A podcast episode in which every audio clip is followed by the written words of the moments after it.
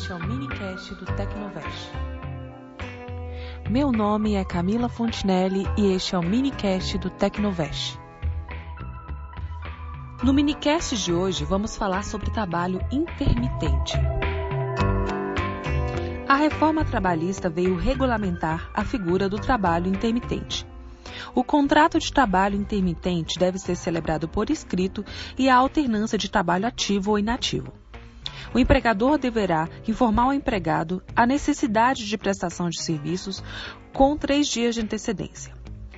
Caso uma das partes descumpra o contrato, haverá pagamento de multa.